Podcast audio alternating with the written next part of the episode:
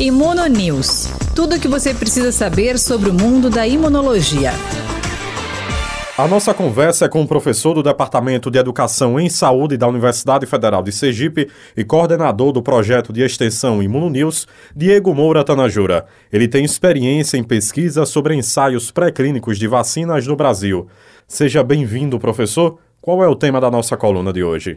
Olá, caros ouvintes. Hoje vamos falar sobre a vacina russa Sputnik V. No início do mês de março, o Ministério da Saúde assinou contrato para a compra de 10 milhões de doses da Sputnik, vacina contra a Covid-19 do Instituto Russo Gamaleya.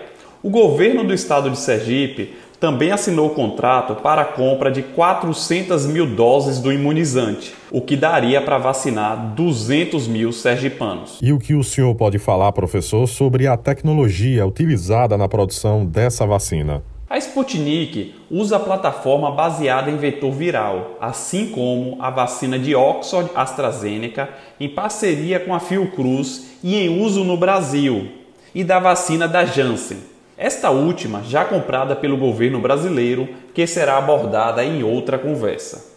A vacina da Rússia é a única contra a Covid-19 a utilizar a estratégia de vacinação heteróloga quando a primeira dose é diferente da segunda. As outras vacinas, como a de Oxford, a Coronavac, a da Pfizer, utilizam a estratégia homóloga, quando a primeira dose é igual à segunda dose.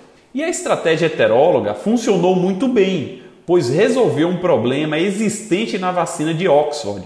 Lembra que a vacina de Oxford, lá no início, foi testada para aplicar as duas doses com intervalo de quatro semanas entre uma dose e outra, e que naquela época a eficácia foi de 62%, isso provavelmente aconteceu pois, ao utilizar um vírus enfraquecido como transportador da vacina, neste caso da vacina contra o novo coronavírus, o nosso corpo induz produção de anticorpos não só contra o novo coronavírus, mas também contra o vetor viral, que também é um vírus estranho ao nosso corpo.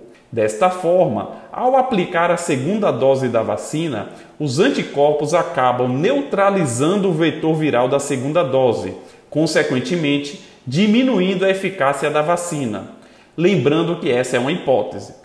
Por conta disso, Oxford realizou estudos adicionais e viu que a solução era aumentar o intervalo entre as duas doses que é o que fazemos agora, e a eficácia subiu de 62% para 82%. Agora, professor, é possível apontar também as principais vantagens da estratégia utilizada na Sputnik? Os russos foram certeiros ao adotar a estratégia heteróloga de vacinação.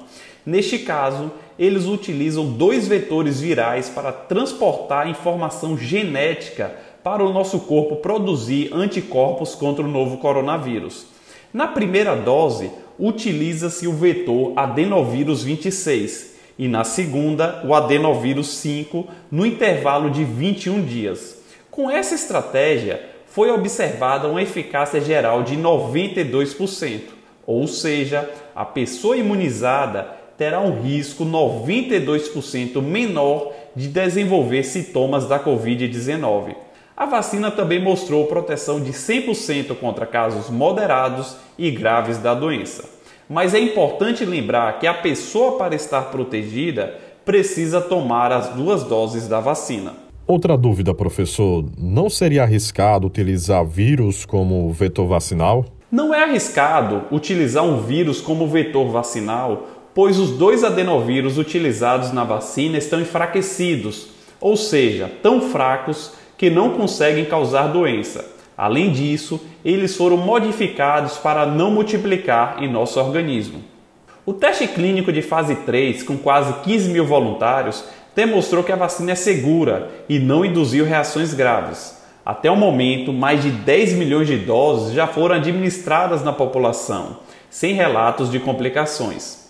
Em dezembro de 2020, a AstraZeneca fechou uma parceria com o Instituto Gamaleya para testar a combinação da vacina de Oxford e a Sputnik. Para isto, foi registrado o ensaio clínico de fase 1 e 2 para avaliar, primeiramente, a segurança e a imunogenicidade, que é a capacidade da vacina em induzir resposta imune.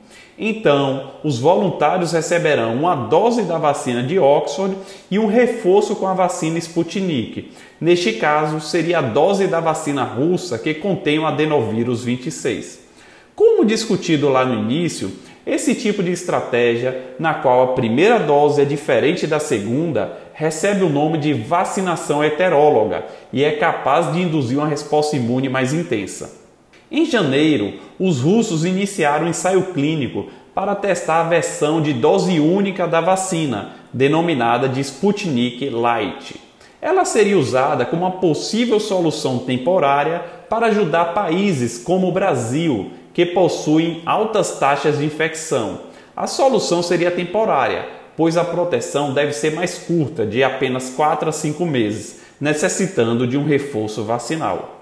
Professor Diego Moura Tanajura, foi muito bom ouvi-lo aqui na Rádio UFES FM. Até a próxima. Obrigado e até a próxima. Imuno News. Tudo o que você precisa saber sobre o mundo da imunologia.